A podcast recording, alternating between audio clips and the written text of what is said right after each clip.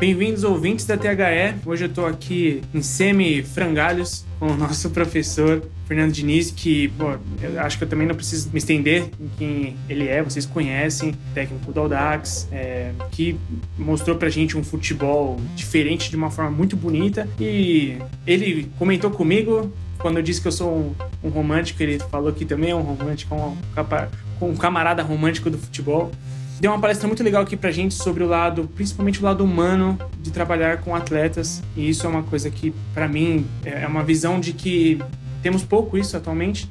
Então eu queria fazer a primeira pergunta. Primeiro, Fernando, prazer ter você aqui, cara, na escola, palestrando pra gente. Sei que você já esteve aqui outras vezes, eu não pude entrevistar antes.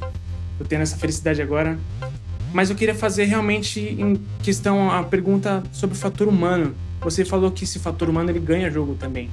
E eu queria é, que você dissesse um pouco sobre isso, porque eu acho que a gente está longe de entender isso na nossa cultura do futebol brasileiro por enquanto. Obrigado, bem-vindo, Fernando. Obrigado, é um prazer estar falando com você. E na verdade o fator humano ele é determinante para os resultados. E o futebol, antes de qualquer coisa, é uma atividade humana. Ela é realizada pelos homens. Sim. E quando você tem os homens é, alegres e com potência para poder agir, você vai estar mais perto dos resultados desejáveis. Legal, Fernando. E é, a gente, é lógico, a nossa palestra foi, ela foi longa, ela foi extensiva e tem muita coisa que tem que fazer o curso para entender também, tem que ter essa palestra com você. Isso aqui não substitui nem um décimo do que seria. E você cita muito, muitos momentos durante sua palestra sobre é, a autoestima do jogador, o quanto isso influencia na performance dele, no jogo, no, nos treinos e tudo mais. A gente sabe que isso vem desde a família, a criação do atleta, você que está inserido já no futebol profissional. A gente vê muito esses, esses jovens ou até pessoas que já, já são mais experientes elas vendo parcialmente quebradas por conta desse histórico familiar, de vivência de, de, de rua, de família. É, isso é muito comum ainda na nossa cultura, no nosso, nosso futebol?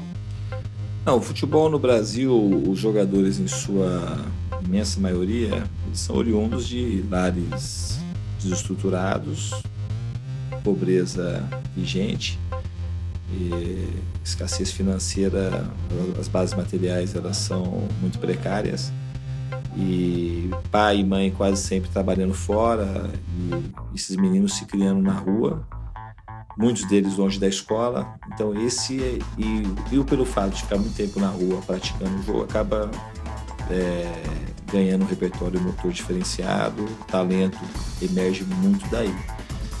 E só que o lado ruim disso é que a estima e o contato e a forma de se viver em sociedade, com limites, com regras, e o futebol, quanto mais ele ele se torna tático, é uma maneira de você colocar regra que você tem que saber se localizar em determinados lugares do campo, em determinados momentos do jogo. Isso acaba sendo mais difícil para o jogador tradicional do Brasil, os talentosos que são formados na rua, sem jogando livremente, sem nenhum tipo de responsabilidade e nenhum tipo de exigência tática e também de limites, que geralmente na rua você não tem imposição de regras. As Sim. regras elas são elas são feitas pelos próximos, pelos próprios praticantes e muitas vezes burladas por eles próprios. Então esse é o tipo de jogador que a gente tem em sua, em sua maioria no, no, Brasil. Então a gente tem que saber lidar com isso. E é ali que tem os nossos problemas, é onde tem a nossa maior solução, que é essa nossa grande matéria-prima. Certo. E uma coisa, até segmentando, né, é, seguindo essa, essa, essa linha de raciocínio, às vezes é engano nosso pensar que um jogador, que ele, ele teve essa, essa emancipação complicada, né? E quando ele consegue jogar no profissional, ele está jogando para um clube grande, é, ele já venceu. Às vezes é complicado a gente afirmar isso porque a, a, pressão que ele vai enfrentar quando ele teoricamente já é bem sucedido é pior, né? Porque ele não teve uma, uma base para lidar com isso, né? Então, às vezes, quando ele chega, a gente vê casos, né, de, de, de atletas que quando atingiram o seu, a sua maior performance e até maiores valores de salário quebraram e não sabiam como lidar com isso, não é verdade? Não, muitas vezes a ascensão profissional acaba sendo a própria ruína do jogador como existência humana. E aí isso é uma coisa que, que teria que mudar no Brasil, tem que mudar. E, e na minha modesta opinião, onde está talvez o nosso ponto de mutação de poder conseguir orientar melhor esses jogadores que chegam. O futebol pode muito bem exercer um papel que de alguma certa de uma certa forma ele foi exercido de uma forma deformada pela família de origem. E, e a gente com uma com competências e profissionais de maneira especial nas categorias de base poderíamos dar estima dar estudo dar noções de socialização para esses jogadores para que eles pudessem além de jogar melhor, serem pessoas melhores. Porque se a gente formar a gente, a gente vai estar contribuindo para o futebol e estar contribuindo para a sociedade de maneira geral. Certo. E é engraçado, né? Porque eu, eu citei no início, né? Da, antes da, da, da sua palestra, inclusive na do Luiz, que eu acredito que junto da música, né? O esporte é a melhor forma para você gerar um ser humano, para você conseguir ter um ser humano é, um caráter né, mais puro. Não, eu acho que a pureza no caráter, acho que ela nunca vai existir. A gente sempre tem traços de falhas, isso é normal. Mas o esporte, ele talvez seja a melhor educação que a gente tenha, né? E é lógico, ela tem que vir acompanhado com um monte de outras educações também, né? Uma outra coisa só que eu queria, para finalizar aqui o nosso papo, que eu também fiquei com isso na cabeça quando você falou, que a gente pode desmistificar o fato de que o futebol bonito ele tem que jogar contra o futebol vencedor. Ele pode ser um só, o futebol bonito e ser vencedor, né? E talvez esse seja o maior desafio que você comentou que, que tem na sua carreira, é conseguir conciliar esses dois. Por aí, né, Fernando? É, eu acho que o, a análise do futebol, de maneira geral, é esquizofrênica, porque tem uma cisão com a realidade importante.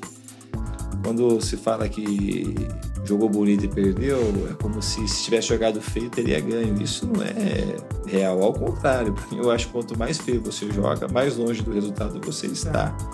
E só que parece que como fazer o feio é mais fácil, e esse é o status quo vigente, então as pessoas querem ficar todo mundo na sua zona de conforto, na sua zona de acomodação.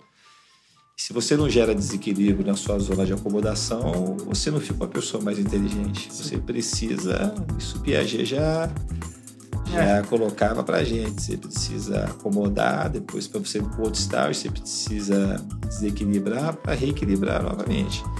Então você só vai usar a tua inteligência para o novo, para te causar espanto, te causar algum tipo de angústia e você enfrentar. Então, como todo mundo quer ficar nessa seara de fazer o mesmo, então quando você vem com uma proposta diferente, você está lutando às vezes contra todo mundo, que fica uma luta às vezes desleal, mas para mudar a gente tem que lutar e arrumar mais soldados aí, porque a guerra ela tende a ser bastante difícil, mas é possível a gente e longa, né? Também. E longa, é e contínua, mas é possível modificar. A gente precisa, de maneira geral, que pessoas no futebol se preocupem mais com as próprias pessoas do que com o resultado final do jogo, simplesmente. O resultado final do jogo ele é muito importante, mas muitas vezes também ele não revela aquilo que tem de melhor no jogo. A gente precisa melhorar a qualidade do jogo e a gente só melhora a qualidade do jogo melhorando a qualidade das pessoas. É. E eu não acho que seja um demérito você jogar bonito e mesmo assim acabar perdendo um jogo. Eu não, eu não vejo isso como um demérito algum. Eu acho que não fica melhor do que isso, pessoal. Eu acho que melhor do que isso é só vocês virem assistir a palestra, porque é uma pessoa que todo mundo pode absorver um conhecimento absurdo. Pô, Fernando, muito obrigado por ter tirado esse tempinho para conversar aqui no podcast. Tem, espero falar com você mais vezes em próximos cursos. E, cara, sempre uma felicidade imensa. Muito obrigado, Fernando. Eu que agradeço e de parabéns aqui iniciativa. A gente precisa de procurar formando gente melhor e esse curso aqui ele procura sempre dar bastante qualidade para aquelas pessoas que vêm, por isso que está sempre cheio.